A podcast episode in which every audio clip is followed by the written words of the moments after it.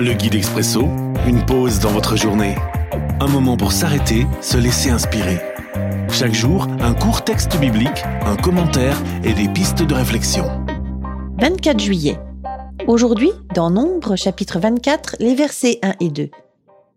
Balaam comprend que le Seigneur veut absolument bénir Israël.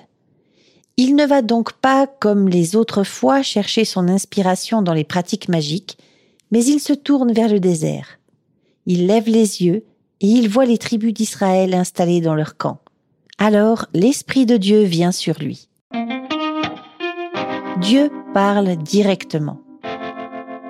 Une réflexion de Priscille Greffeuil. Balaam savait accéder au monde spirituel via diverses pratiques occultes. Ce texte montre que pour connaître la volonté de Dieu, aucune pratique spirituelle est nécessaire.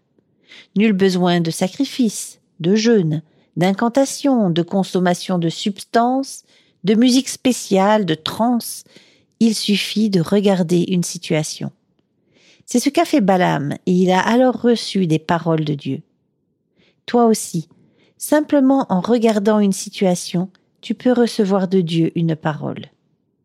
Encore faut-il oser changer son regard de direction et d'avoir l'air moins spirituel. Mise en pratique. Et si, au lieu de répéter à Dieu les mêmes prières, tu allais sur le terrain observer la situation?